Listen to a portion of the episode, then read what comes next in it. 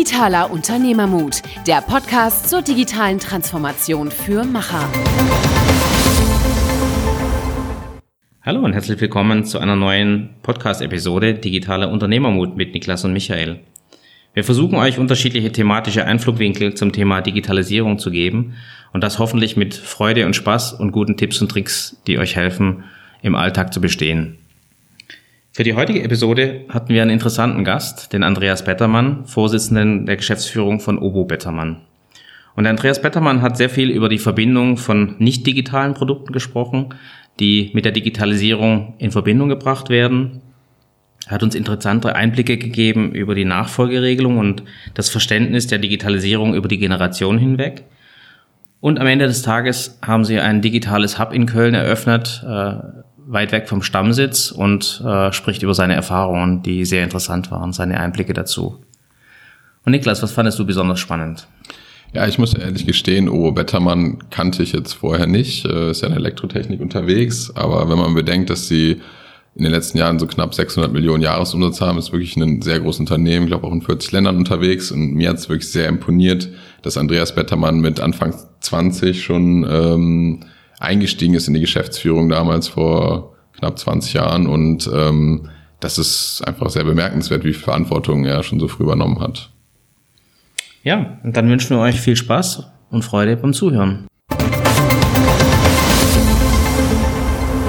Niklas Hagenbeck, Michael Buck, äh, hier bei Andreas Bettermann, Obo Bettermann, Geschäftsführer, Gesellschafter, ähm, Eigentümer. Und ähm, wir freuen uns sehr auf das Gespräch, weil äh, wir haben uns, glaube ich, vor drei, vier Jahren mal kennengelernt, haben sehr viel über Digitalisierung gesprochen. Seitdem ist viel passiert und äh, es wäre sicherlich mal hilfreich. Obo Bettermann kennt nicht unbedingt jeder, obwohl sie mhm. in ganz vielen Orten sind. Ähm, vielleicht könnten Sie ein bisschen was über sich erzählen und äh, was Obo Bettermann macht. Okay, wunderbar, sehr gerne. Also äh, Obo Bettermann ist äh, 1911 durch meinen Urgroßvater gegründet worden, Franz Bettermann im schönen Menden im Sauerland. Äh, wir haben äh, insofern habe ich Glück gehabt, äh, weil mein Urgroßvater hatte einen äh, Bauernhof und hatte einen Blitzschlag. Der Hof ist abgebrannt, 13 Kinder und dann musste er irgendwas machen. Irgendwo mit Geld verdienen, ist dann zum Fluss um die Ecke gegangen mit einer Schubkarre, hat Metallteile krumm biegen lassen am Hammer, um dann die aufkommende äh, Elektrifizierung, also Kabelhalterungen, äh, zu fertigen und zu verkaufen. Also insofern bis hin zu äußeren Blitzschutzableiter nachher, äh, was dann natürlich in Ironie des Schicksals ist, wenn der eigene Hof äh, äh, durch den Blitz abbrennt. Aber das ist insofern eine schöne Geschichte, weil ansonsten würden wir uns jetzt über Landwirtschaft unterhalten. und so können wir uns über Elektroinstallation, Datentechnik und neue Wege dahin unterhalten. Wir machen heute äh, etwa 30.000 Artikel genau immer noch in diesem Segment, das heißt Strom leiten, Daten führen, Energie kontrollieren.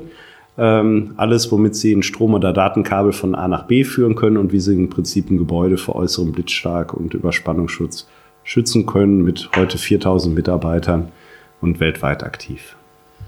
Das klingt sehr, sehr spannend und äh, ich denke mal, dass diese langjährige Geschichte auch sehr, sehr viele Etappen äh, mit sich gebracht hat. Ähm, wir sind äh, über Digitalisierung haben wir uns kennengelernt und da war auch die Frage, wie, wie gehen Sie mit dem Thema um? Also das heißt, wie, wie kamen Sie an das Thema Digitalisierung im weitesten Sinne und ähm, wie hat sich das für Sie angefühlt?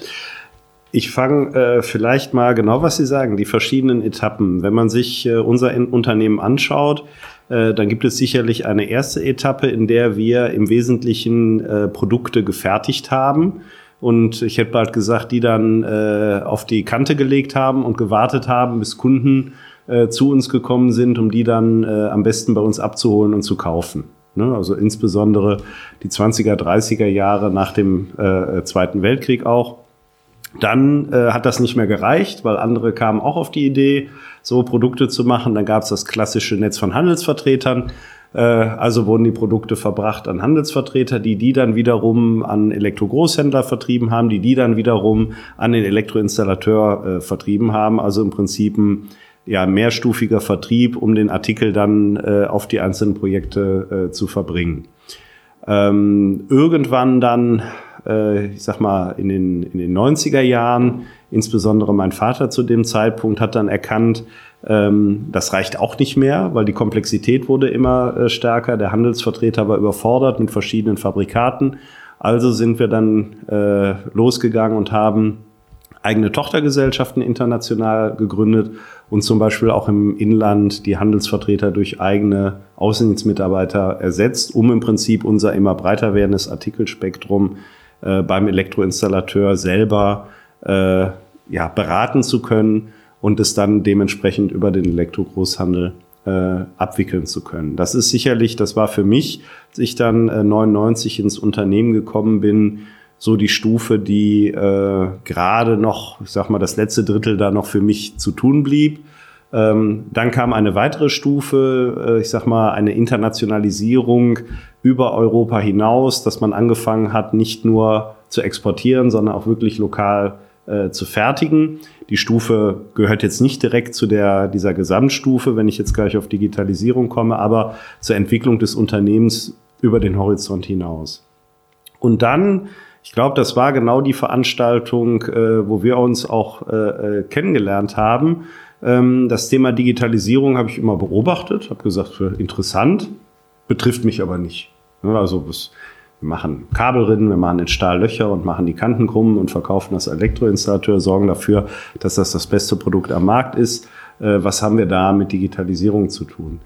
Ähm, bis ich eigentlich insbesondere auch an diesen Tagen, auch an den Vorträgen gemerkt habe, stopp, da wächst ja auch eine neue Generation an, an Endkunden, an Elektroinstallateuren heran, ähm, die vielleicht nicht mehr unbedingt äh, immer auf eine Messe gehen, die nicht mehr unbedingt äh, die Zeit haben oder die Lust haben, mit unserem Außendienstmitarbeiter eine Stunde zu verbringen und Kaffee zu trinken, ähm, die auch nicht mehr 50 Seiten im Katalog äh, blättern, zwei Stunden lang, um eine Systemlösung für einen äh, Brandschott äh, zu finden. Das heißt also, diese ganzen Dinge, von denen ich vorher der Meinung war, dass die uns nie betreffen werden, haben mir doch gezeigt, dass äh, sich eigentlich diese Zielgruppe ändert und wir dementsprechend uns auch darauf ausrichten müssen und in der Lage sein müssen, ganz ähnlich wie wir irgendwann den Außendienst losgeschickt haben zum Endkunden, also auch digital in der Lage sein müssen, beim Endkunden stattzufinden, weil eben der Endkunde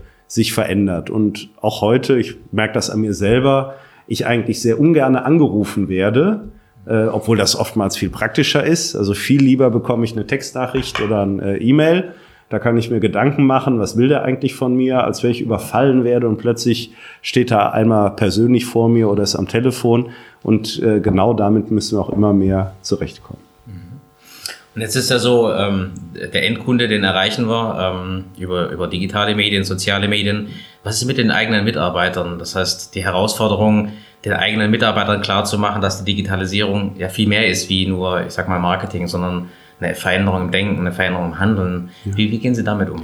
Ähm, das ist auch wieder äh, interessant, eigentlich Learning by Doing. Also äh, wir haben natürlich verschiedene kleinere Projekte bei uns im Unternehmen laufen gehabt. Erst als wir hier diesen äh, Standort, die Obo Digital, aufgemacht haben, haben wir gemerkt, da ging plötzlich so ein Bruch durchs Unternehmen. Da sind Mitarbeiter, für die viele Dinge absolut selbstverständlich waren, neu ins Unternehmen hinzugekommen. Und äh, ich sag mal, viele Mitarbeiter, die gar nicht wissen, welche Möglichkeiten es gibt. Und dazwischen so eine Gruppe von Bewahrern, die auch sagen, die sind für uns eigentlich auch nicht relevant, diese Möglichkeiten. Wenn Sie nun aber die Mitarbeiter miteinander verknüpfen wollen, haben Sie eben das Problem, dass Sie diesen Weg schon äh, angehen müssen und dementsprechend auch wirklich äh, beherzt angehen. Das heißt, wir haben neben dieser Einheit hier auch bei uns im äh, Unternehmen wirklich weltweit ein Digitalprojekt aufgesetzt, um in allen zwölf bei uns funktional getrennten Unternehmensbereichen ähm, ganz klar zu sehen, welche Projekte sind da eigentlich angebracht oder wo können wir uns weiterentwickeln. Da war auch sehr interessant, als wir damit angefangen haben. Der erste Reflex ist, dass man dann sagt, okay, jetzt machen wir Skype for Business. Äh, der zweite ist, äh, wir brauchen ein, neues ERP-System. Der dritte sagt dann, wir müssen dies und jedes tun. Äh, da haben wir eine riesen Liste gemacht. Dann habe ich mir die Liste angesehen und habe gesagt, eine Sache fehlt mir da noch bei. Wir hatten eine gigantische Liste mit Tools es fehlten aber die Ziele. Also wir haben an keiner Stelle definiert, was wollen wir damit eigentlich erreichen. ähm, weil so wie die Liste aussah, sah die aus wie wir werden das hipste Unternehmen mit der modernsten Softwarelösung und äh, ich hätte bald gesagt, in fünf Jahren melden wir Insolvenz an, weil wir äh, ganz viel Geld ausgegeben haben für Dinge, die wir nicht wissen wofür. Also haben wir äh, gemeinsam im Team dann auch Zielkataloge hinterlegt und gesagt, was genau wollen wir eigentlich erreichen.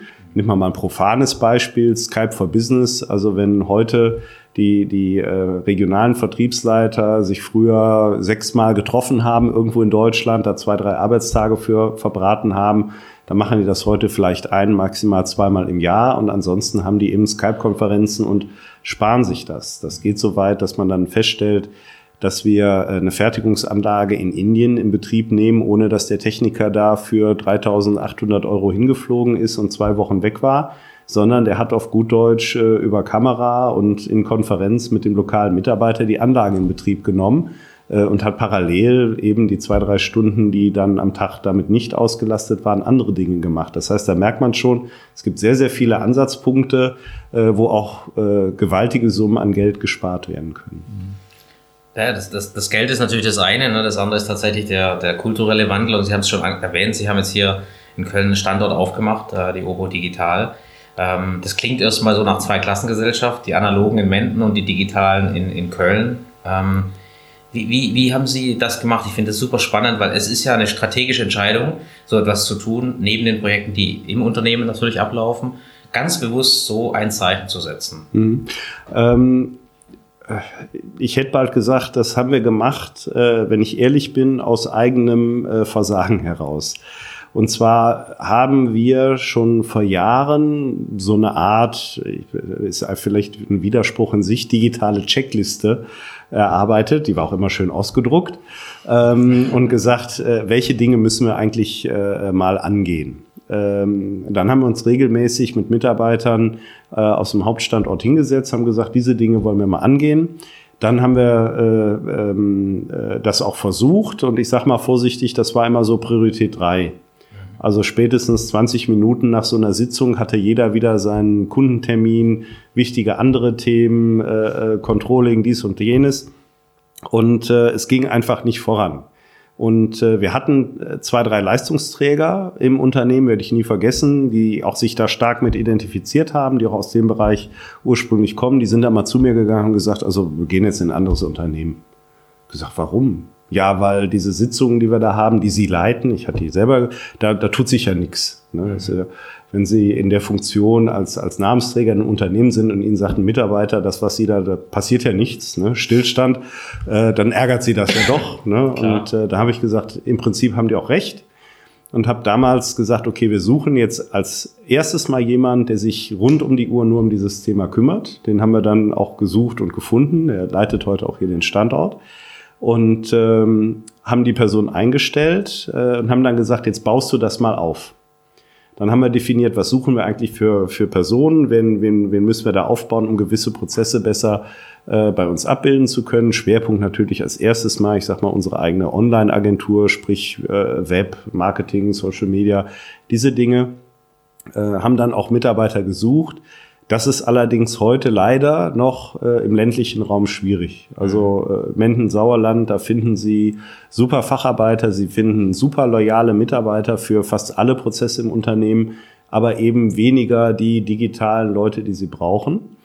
Äh, dann sind wir losge Spurt, haben gesagt, okay, äh, wir machen noch einen Versuch. Wir haben zwölf Stellen auf einmal, alles, was wir uns irgendwie mal vorstellen konnten, ausgeschrieben, hatten, glaube ich, zwei oder drei brauchbare Bewerbungen, also es funktionierte nicht. Dann haben wir gesagt, das muss woanders sein. Wenn es in Deutschland sein muss, muss es in Berlin sein. ne? Das ist der erste Reflex. Digitalisierung in Deutschland findet in Berlin statt, braucht man ja nur ein Fernsehen anzumachen. Äh, da haben wir auch gesucht, bis hin, dass ich gesagt habe, super, das wird so ein, zwei Tage die Woche mein Thema. Ich brauche mal unbedingt, ich glaube, Grömitz heißt das Örtchen, direkt am Wasser, lag schön, ich habe mich schon daran verliebt. Ich brauche auch was, um da mal ein, zwei Tage die Woche zu sein. Wir gehen nach Berlin, lässt sich alles toll kombinieren, Hauptstadtrepräsentanz äh, und äh, Digitalbüro und Außendienstbüro und was wir alles noch kombinieren wollen. Dann haben wir mit Unternehmen äh, gesprochen, die da vor Ort tätig sind äh, und haben festgestellt, es ist gar nicht so einfach, in Berlin gute Leute zu finden. Und äh, sicherlich auch eine traurige Erkenntnis, wenn man auf dem Land äh, in NRW eine Macht ist als äh, Markenhersteller, ist man in Berlin als Markenhersteller in unserer Größenordnung immerhin auf die 600 Millionen Euro zulaufend unter ferner liefen. Es sei denn, sie machen Haribo oder sonst was, was jeder kennt, aber uns kennt im Zweifelsfall niemand, der in dem Bereich gut unterwegs ist. Äh, also war klar, der Berliner Arbeitsmarkt, weil auch in Berlin das Umland fehlt, wird schwierig. Da haben wir gesagt, was sind die Alternativen? Hamburg, München, Düsseldorf, Köln. Dann ist es am Ende Köln gewesen, Medienstadt, äh, universale äh, Studiengänge, äh, die Nähe zu unserem Werk, 100 Kilometer, auch ein großer Vorteil. Also hier kann was am Tag stattfinden, ohne dass Leute übernachten müssen. Äh, das war nachher der ausschlaggebende Grund. Ganz pragmatisch aus der Not heraus. Also weniger von der Strategie getrieben, sondern über das Bewusstsein. Wir müssen was tun. Und dann aus der Not heraus, wir müssen was tun, wir bekommen es aber so nicht hin. Hm. Und jetzt scheint es ja hier schon Fuß gefasst zu haben, der, der Standort Köln und für die digitale Themen. Ähm, wie haben Sie es denn dann geschafft, hier wirklich die digitalen Talente zu rekrutieren? Ähm, Wenn es davor quasi schwieriger war, was waren vielleicht so ein paar Tipps oder Hilfestellungen, um auf diese Leute wirklich zuzugehen? Äh, man muss fairerweise dazu sagen, dass ganz am Anfang äh, bei, auch bei mir eine gewisse Unruhe eingetreten ist, weil ganz zu Beginn kamen nicht so die Rückläufer auf die Positionen, die wir haben wollten, die wir uns äh, gewünscht haben. Also wenn Sie schon Büroflächen angemietet haben, ich sage mal vorsichtig, die Schreibtische schon eingeräumt haben und dann sich keiner bewirbt, äh, da werden Sie etwas nervös. Das hat sich dann aber, wenn Sie anfangen, auch äh, lokal sich zu vernetzen, mit Leuten zu reden, dann ändert sich das. Dann äh, werden sie bekannter, äh, der, ein, der eine kennt den anderen. Ähm, sicherlich haben wir den einen oder anderen auch dann über, über Headhunter angesprochen, weil auch, das muss man fairerweise sagen, es ist nicht so, dass in Köln am Bordstein die Tagelöhner äh, sitzen, äh, die darauf warten und sagen, nimm mich endlich mit in dein Digitalbüro. Die meisten sind auch gut untergebracht. Ja, vor allem die digitalen Tagelöhner. und ähm, so sind wir also wirklich Stück für Stück äh, rangekommen, aber eben wir haben auf die ausgeschriebenen äh, äh, Positionen, die wir äh, natürlich dann auch in den einschlägigen äh, Medien positioniert haben, äh, wirklich so 15, 20, 25 Bewerbungen bekommen, wo wir vorher vielleicht ein, zwei bekommen haben. Ähm, und äh, dann fiel uns, uns, uns natürlich einfacher, daraus auch auszuwählen, wer passt zu uns, da wir nun auch nicht 100 Leute auf einmal einstellen, sondern eine überschaubare Anzahl an Mitarbeitern. Und ich glaube auch, dass dann wieder durch die räumliche Nähe äh, große Arbeitgeber in NRW, mittelständisches Unternehmen, das auch irgendwo ein Fund ist, was hier lokal noch einigermaßen mitschwingen kann. Mhm. Noch eine Frage bei den, bei den Leuten, die dann wirklich hier in Köln eingestellt äh, wurden.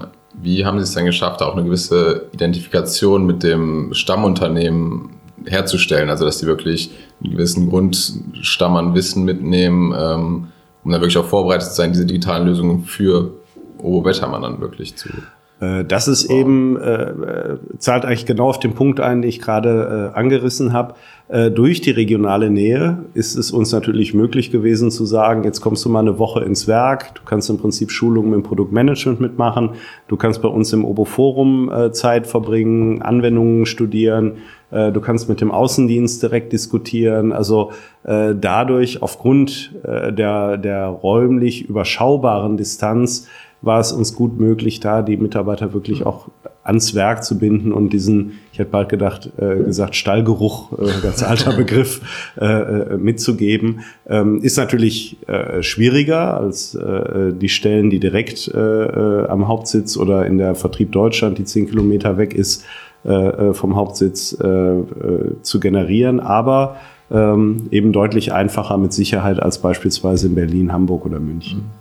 War es das, das, das Ansinnen, dass Sie sagen, ähm, Mitarbeiter, die heute in Menden sind, können sich auf solche Jobs auch bewerben und ähm, wären quasi jemand, der sich in Köln zum Beispiel auf so eine Rolle bewerben kann und dann auch, ich sag mal, in so eine Rolle reinwachsen kann, weil die Kompetenzen sind nicht immer unbedingt schon da. Aber ist das das Ansinnen, dass das auch passieren kann? Ja, natürlich. Also wir sind ja auch nicht äh, von ganz null gestartet. Wir haben also im Menden mhm.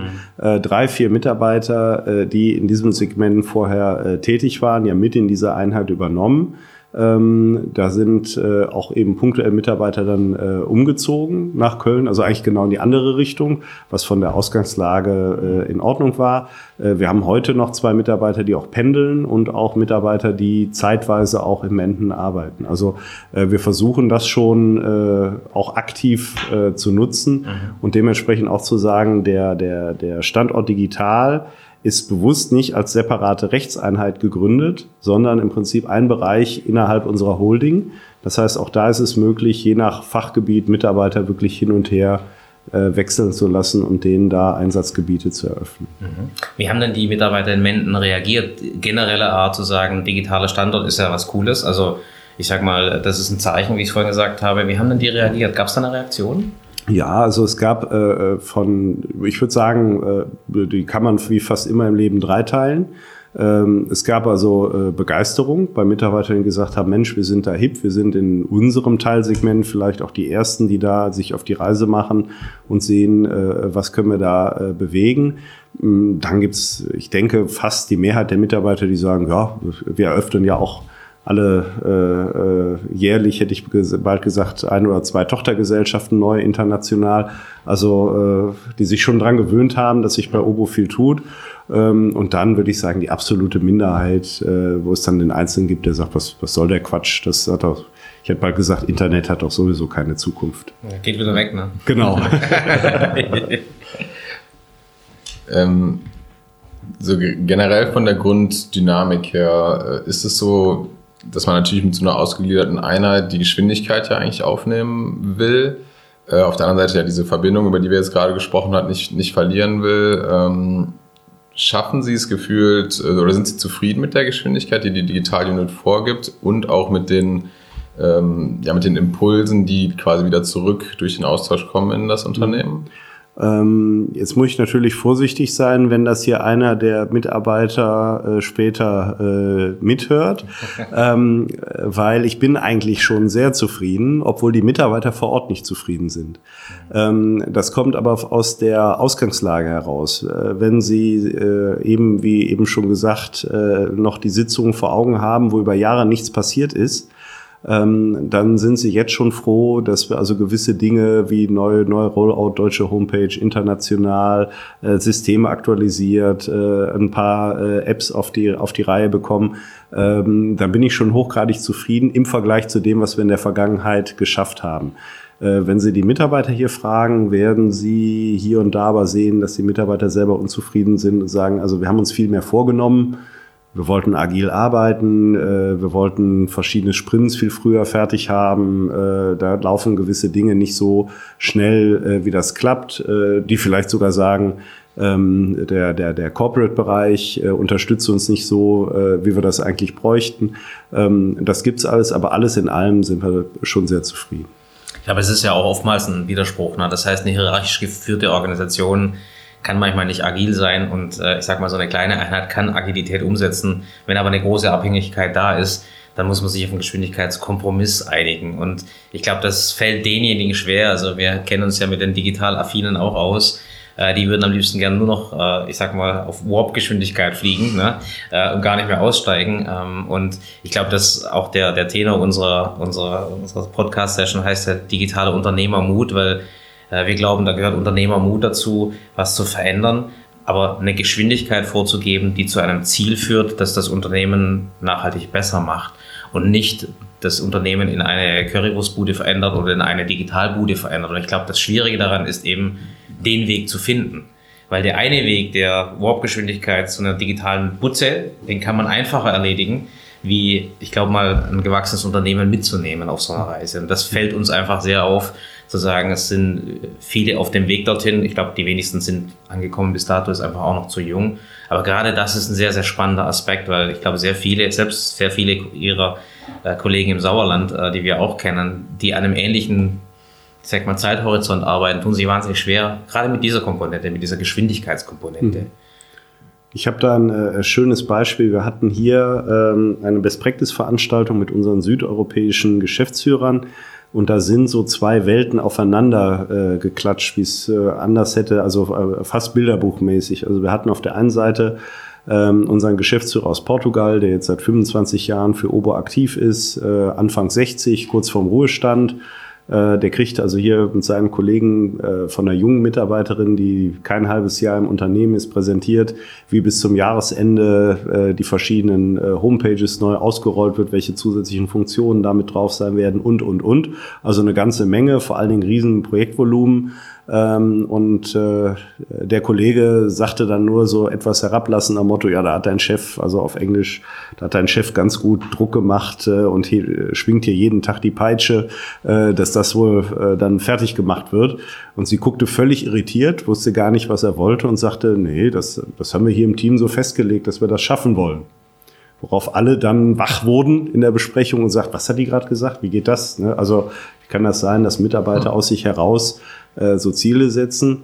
Äh, ich sage mal, beides ist richtig und falsch. Also in der Tat, äh, das sieht man jetzt, meiner Meinung nach sind die Ziele zu hoch gesetzt worden. Das wird nicht erreicht. Das wird auch mit Sicherheit etwas korrigiert äh, werden müssen. Aber es ist eben auch nicht so, äh, dass da jeden Tag die Peitsche geschwungen wird.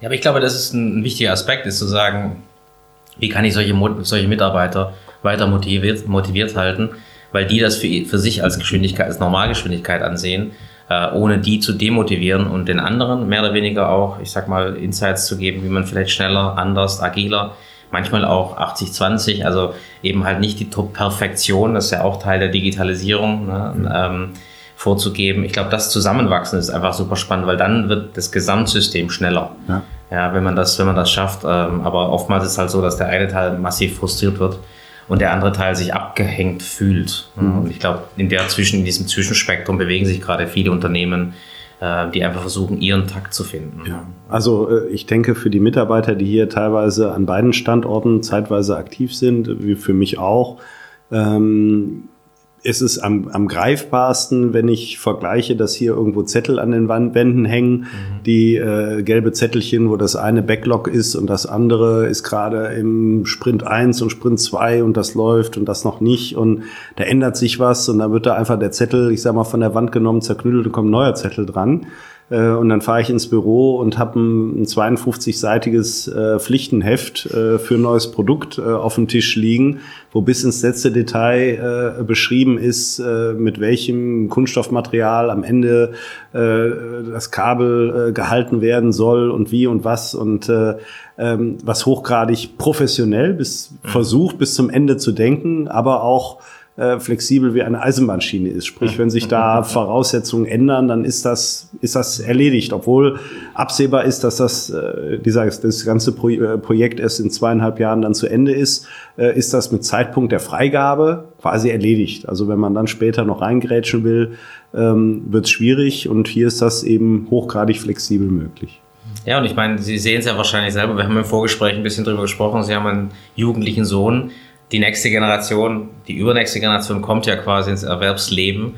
Ähm, meine Erfahrung ist, die werden diese Kompromisse nicht mehr machen wollen, auch diese Geschwindigkeitskompromisse, weil die kennen die gar nicht mehr. Das mhm. heißt, die kennen nur noch diese Warp-Geschwindigkeit mhm. auf Digitalisierung. Und ich weiß nicht, wie Sie das sehen, wenn, wenn wir versuchen, natürlich diese jungen Talente, ob digital affin oder nicht, ins Unternehmen zu bringen, die einfach ganz anders netzwerken, ganz anders kollaborieren ähm, wie sehen Sie das für, für die Zukunft von Ihrem Unternehmen, zu sagen, ich sag mal, in zwei, drei Jahren sind 25 Prozent Ihrer Belegschaft in dieser Kategorie von, von Menschen. Mhm. Also äh, dazu muss ich auch wieder sagen, ich habe äh, äh, da äh, mein persönliches Waterloo erlebt. Äh, ich war so stolz, äh, als wir uns dann dazu entschieden haben, diesen Digitalstandort zu machen. Jetzt bin ich 42, ich habe gesagt, ja, bin ja noch jung und äh, ich gehöre quasi selber zu den Digital Natives fast ähm, und äh, habe das dann zu Hause erzählt und äh, was wir da vorhaben. Und äh, als äh, mein äh, ältester Sohn, der ist 17, fragte dann, äh, äh, wer, wer betreibt das denn? In welchem Verantwortungsbereich liegt das denn? Da habe ich ganz stolz gesagt, das liegt in meinem Verantwortungsbereich. Da guckte der mich mit einem riesengroßen Fragezeichen an und sagte, warum? Ja, ich sag, weil ich habe das angeschoben, ich habe da Ahnung, ich habe da und dann fing der an zu lachen und sagt, wie du Ahnung und digital, das ist ja wie, also machte sich auf der gleichen Art über mich lustig, wie ich das vielleicht bei meinem Vater machen würde, äh, wenn es um äh, Rechner und Laptops und neueste neueste Dinge geht. Äh, da habe ich dann gemerkt, dass da doch wieder eine ganz andere Generation äh, am Zug ist. Und äh, das zweite schöne Beispiel war, auf der Light in Building äh, mit meinem äh, zweitältesten Sohn. Ich bin äh, von der Light in Building wiedergekommen. Das ist unsere Leitmesse für Elektrotechnik. Äh, habe da ein paar neue Produkte gesehen äh, mit äh, äh, im Prinzip äh, Steuerung über Bluetooth. Äh, Smart Home ist in aller aller Munde. War ganz begeistert. Hab gesagt, Mensch, wenn wir bei uns irgendwas sowas mit einbauen könnte im Produkt, um die ein bisschen intelligenter zu machen und äh, das sensationelle Ansatz, äh, äh das gibt's überhaupt noch gar nicht. Ich habe meiner Frau das erzählt und äh, bekomme dann am Abend mit, äh, wie äh, meine Frau später zu meiner Tochter sagt, mach mal den Fernseher leiser. Äh, und meine Tochter sagt, äh, Alexa, äh, schalt den Fernseher aus. Und äh, äh, was natürlich nicht funktioniert, weil wir haben nur eine Alexa, um irgendwie mit der ein bisschen rumzuspielen, ist aber nicht vernetzt. Mhm. Und mein Sohn äh, über den Spaghetti hängend dann nur sagte, das kann nicht äh, gehen, der hat keinen, da ist kein Bluetooth-Zwischendevice dran, die ist nicht miteinander verbunden. Exakt das, was ich für eine Weltsensation hielte, ist für den schon normal gewesen. Also das war so das zweite Waterloo, wo man eben merkt, da sind ganz andere äh, Prozesse und Dinge schon unterwegs. Ja, absolut. Und ich meine, wir merken ja auch, also, dass die technische Affinität ist ja ein Ding, ne? aber das andere ist tatsächlich das kulturelle Verständnis, Kompromisse einzugehen oder ich sag mal Geschwindigkeitskompromisse einzugehen. Das ist einfach nicht mehr da. Und wir haben ja auch viele Mitarbeiter, die jetzt prädominant in diese Alterskategorie fallen und die denken, handeln, agieren komplett anders. Und das Interessante ist, wenn diese etwas reiferen Generationen mit den neuen Generationen im Volumen aufeinandertreffen, ja, dann passiert was sehr, sehr Spannendes, weil mhm. entweder kriegt man das hin und das ist ein Change Management Aspekt, ne? oder äh, es stößt sich ab äh, und äh, beides gesehen. Ne? Also wie, wie, wie denken Sie darüber, wenn Sie als Unternehmen denken, jetzt an die nächsten, ich sag mal, zehn Jahre? Also es wird äh, für uns sicherlich äh, notwendig werden, den, den, den Spirit, äh, den wir in vielen Bereichen im Unternehmen schon haben, allumfassend eigentlich auszurollen und zu sagen, wir arbeiten mit, mit moderner Technik, wir arbeiten mit modernen Modellen wir versuchen ähm, von, ich sag mal, statisch-bürokratischen Prozessen wegzukommen, uns äh, wirklich zu vernetzen, äh, weil da kommt eine neue Generation, oder die ist eigentlich genau genommen, ist sie schon da, ähm, an Mitarbeitern, die irgendwann sagen wird, ich bleibe innerhalb dieses Unternehmens gerne aktiv, äh, wenn ich diese Grundvoraussetzungen habe, wenn das Arbeitsumfeld, äh, die Produktentwicklung, äh, das, was das Unternehmen ausmacht, äh, da mitmacht. Also in der Zukunft bin ich der Meinung und der festen Überzeugung, ist sicherlich immer äh, ein Teil die Marke, die Historie, die Story hinter dem Unternehmen aber eben viel mehr auch in Zukunft Arbeitsmethodik, äh, moderne Elemente, Engagement, also dass am Ende wirklich jeder Mitarbeiter versteht, äh, warum haben wir dieses Produkt entwickelt, wo ist das im Einsatz, wer ist da der Kunde, was ist der Hintergrund, weil ohne das, äh, ähm, also arbeiten zu gehen, ohne zu verstehen, äh, warum man das eigentlich tut oder was das Unternehmen tut, das ist eigentlich nicht mehr üblich. Mhm. Ein, ein Aspekt, den wir auf jeden Fall auch noch auf dem Zettel stehen haben, ist, sag ich mal, dieser Aspekt äh, Obo Bettermann als Familienunternehmen. Äh, Sie haben es ja schon ein paar Mal anklingen lassen, ähm, zum Beispiel der Wechsel von Ihrem Vater auf Sie damals in der Unternehmensführung. Ähm, und oft hat man das ja so ein bisschen, hört man auch Geschichten so, der, äh, die ältere Generation will nicht loslassen, will ähm, einfach noch lange mitbestimmen und, und hält auch nicht so viel vom Wandel. Ähm, bei Ihnen scheint das ja viel reibungsloser gelaufen zu sein und viel mehr Vertrauen schon sehr früh äh, übertragen worden. Glauben Sie, dass das auch eine Art wirklich ein Mehrwert sein kann, wenn da die Familie wirklich hintersteht und immer dieser neue, ähm, der neue Wandel sehr extrem natürlich bei diesem Generationswechsel reinkommen kann? Ja, absolut. Also äh, ich habe irgendwo äh, mal einen schönen äh, Spruch gelesen, äh, die größte äh, Chance für ein Familienunternehmen ist die Familie. Und das größte Risiko für ein Familienunternehmen ist die Familie. Also am Ende des Tages muss man sich ja bewusst sein, dass man innerhalb einer Organisation äh, zwei ganz unterschiedliche Linien hat. Das eine ist die, die professionelle äh, Linie des des Zusammenarbeitens, des Erreichens, das man aus anderen Unternehmen kennt, wo es Arbeitsanweisungen gibt, wo es Vorgesetzte gibt, wo man vielleicht sagt, ja, das ist gut, das ist schlecht, äh, äh der Teamleader, das ist ein Blödmann, ja gut, ich arbeite da trotzdem. Äh, und dann gibt es in Familienunternehmen eben äh, ganz oft, insbesondere klar, wenn die Familienmitglieder mitarbeiten, auch eine emotionale Ebene, die dazukommt, also die man nicht untersch unterschätzen darf, weil kein Mensch der Welt kann äh, Kritik, die an einer Arbeitsweise oder an einem an einem Projekt äh, fällig wird, dann emotional unterscheiden, äh, ist das jetzt professionell oder ist das gerade persönlich? Weil wenn man mit jemand persönlich ist oder Familie ist, ist es immer persönlich. Und äh, das muss man äh, sehr sauber differenzieren und das muss einem auch äh, bewusst sein. Und ähm, das, was bei uns immer gut gelaufen ist, äh, muss ich ganz ehrlich sagen, ist, dass äh, natürlich gibt es Probleme, natürlich gibt es auch Kritik, natürlich gibt es auch in der, der, der jüngeren Generation, die fatale Fehler macht oder der älteren Generation, die die Dinge nicht loslassen werden. Aber ähm, was ich nur jedem Familienunternehmen empfehlen kann, ist das dann auch in der Familie zu regeln und nicht öffentlich. Also es gibt äh, die bekannten Beispiele, die ja eben deswegen bekannt sind, sind die öffentlichen, ähm, die meistens dann auch dem Unternehmen einen erheblichen Schaden äh, äh, zugefügt haben. Ähm, ich halte es für illusorisch oder fast undenkbar, dass es ein Familienunternehmen gibt, in dem nicht auch in der Familie es mal ordentlich knallt oder Zoff gibt. Sie haben ja, Sie haben ja in, in dem Kontext, wenn man das liest, äh, sehr früh viel Verantwortung über, übernommen ähm, in, den, in den Gesellschaften, die Sie dann geleitet haben. Ähm, da wurde ihnen wirklich viel aufgebürdet als junger Mensch und heute will ja jeder ein Startup leiten. Das ist ja nichts anderes, als was sie damals gemacht haben, war ja ein Startup ja. zu leiten, ja. äh, eine Auslandsgesellschaft. Ähm, wie, wie haben Sie sich damals gefühlt? Das ist eine sehr interessante Frage, weil ich äh, in der Alterskategorie, so mit Ende 20, haben mich viele immer genau die Frage gefragt, wie fühlst du dich denn jetzt gerade? Und ich habe die Frage nicht verstanden. Weil ähm, genau was sie schildern, vielleicht geht das auch heute so, äh, den, den, den Startups äh, mit Mitte, Ende 20 oder vielleicht auch noch Anfang 30, äh, glaube ich, dass äh, das Bewusstsein für ein finanzielles Risiko oder Scheitern oder Sorge einfach nicht so ausgeprägt ist. Das heißt, äh, wenn mich das jemand gefragt hat, habe ich immer gedacht, was, was will der eigentlich von mir? Läuft doch. Ne? Also ich mach doch, ich tu doch. Wieso, wieso kommt er gerade mit so einer blöden Frage? Die hat mich tendenziell äh, irritiert. Ähm, ich glaube, vielleicht so ab Mitte 30, je nachdem, wenn man dann noch eigene Kinder hat, die Kinder langsam älter werden, äh, man also da ein gewisses Verantwortungsgefühl äh, spürt, ähm, man vielleicht auch selber merkt, äh, also so sechs, sieben Stunden Schlaf in der Nacht, die tun mal gut. Äh, du brauchst auch mal eine Pause. Also da, du bist eben nicht das Duracell-Häschen, ähm, dass man dann merkt, also es gibt schon Limits. Du kannst das nicht alles und unentwegt und immer und Vollgas. Das geht nicht. Das Gefühl hat man vielleicht in, dem, in der anderen Alterskasse eben nicht. Und ich glaube, dass das auch der Unterschied ist. Und vermutlich die meisten werden auch diesen Weg irgendwo durchlaufen. Hm.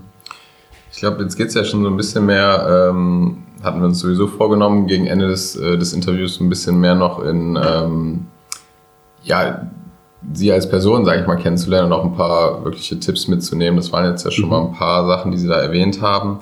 Äh, vielleicht als erste Frage nochmal, wie, wie wollen Sie denn jetzt persönlich weiter mit diesem immer schneller werdenden Wandel umgehen? Haben Sie da äh, Strategien, Tipps, wie Sie sich zum Beispiel informieren, auf dem neuesten Stand halten und immer wieder antreiben, da offen zu bleiben? Ja, also ich habe festgestellt, äh, natürlich kann ich jetzt alle Standardantworten geben, äh, was da an Konferenzen, an, äh, an äh, Internetmöglichkeiten und, und, und, und gibt, um sich äh, aktuell zu halten.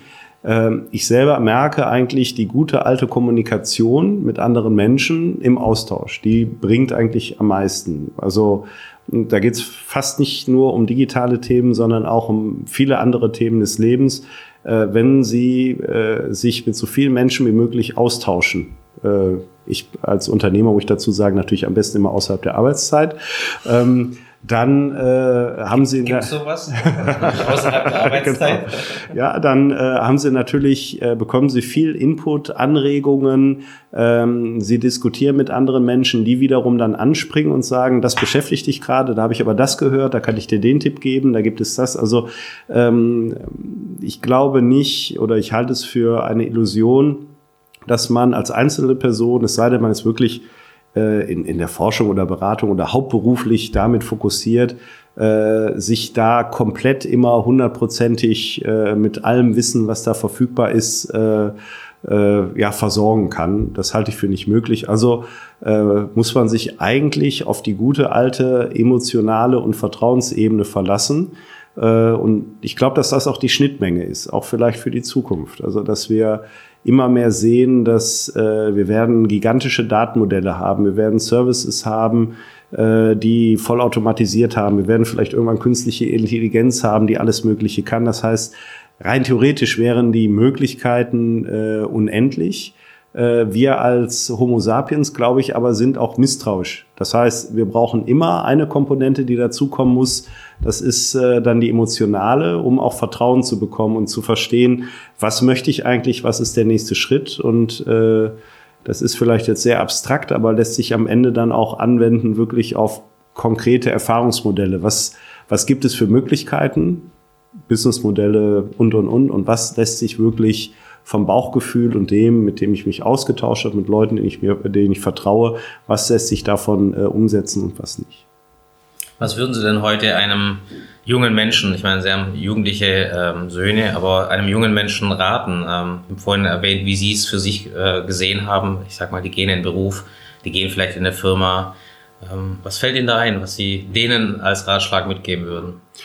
Äh, also das Wichtigste, was mich selber einmal äh, ganz profan sehr beeindruckt hat, war am Ruhestand, an der Ruhestandsveranstaltung unseres belgischen Geschäftsführers, als wir den verabschiedet haben. Äh, und ich habe mich bei ihm bedankt für 25 Jahre äh, Arbeit in unserem Unternehmen.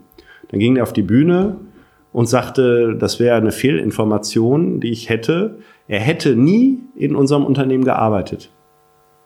Ja, sitzen sie erstmal in der ersten Reihe und sagen, wie, was, verstehe ich jetzt nicht, aber mhm. denken an Arbeitsrecht und all möglichen Mist.